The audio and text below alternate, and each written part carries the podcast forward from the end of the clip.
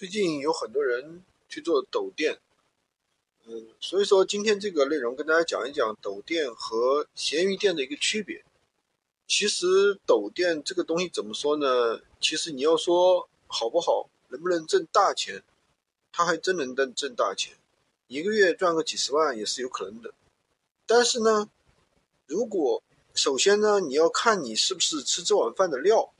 如果你是一个小白，小白，对吧？首先，他一个营业执照要钱，对吧？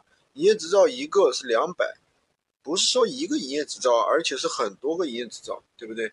然后的话，一个产品类目要两千保证金，就是比如说你今天上了服装，明天要上上家电，对吧？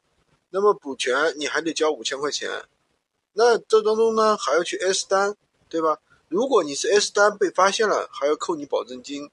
另外的话。平台，嗯，就是要扣你十五天的一个账期，就是平台的话，比如说客户在你这儿下单了，钱要十五天才到账，对吧？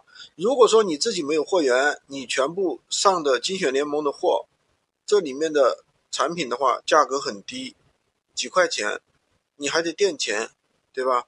保单还得上万元，另外你还有什么呢？还有买软件。所以说，扎七扎八，你没有五万块钱，你干不动的，因为你这个钱，抖店它的一个特点是什么呢？利润很低，单量很大，也就是说你的资金周转的比较慢。你要准备，比如说你准备十万的资金，那可能才能周转够你这十五天。你就算你一天一天那个一万一万一万营业额吧，那你就得准备十几万，对不对？一万营业额，你可能才赚个一千块钱一天，一千块钱可能还赚不了百分之十，甚至更低一个纯利润，对不对？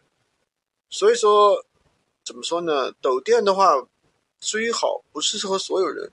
闲鱼呢，虽然说它天花板比较低，但是适合所有人。它基本上是零成本的，没有任何的费用。你前期你可以不用软件，也不用开店群，对不对？就拿着你一台手机玩，也有人一个月赚到一万块钱的，对不对？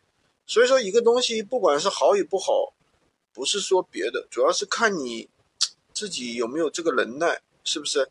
是不是吃这碗饭的人？所以说，一般人很多。一般来说的话，你的单店的话，基本上一个月利润四五千这个样子的，也不可能太高，对吧？操作难度确实比较大啊。如果说你是纯粹搬运，你有没有自己的独特的一个供应链？你去做，反正就是这个情况。如果说你自己确实有比较强的一个货源，那当然你去做是比较那个得力的，好吧？今天就跟大家分享这么多。喜欢军哥的可以关注我，订阅我的专辑，当然也可以加我的微，获取闲鱼快速上手笔记。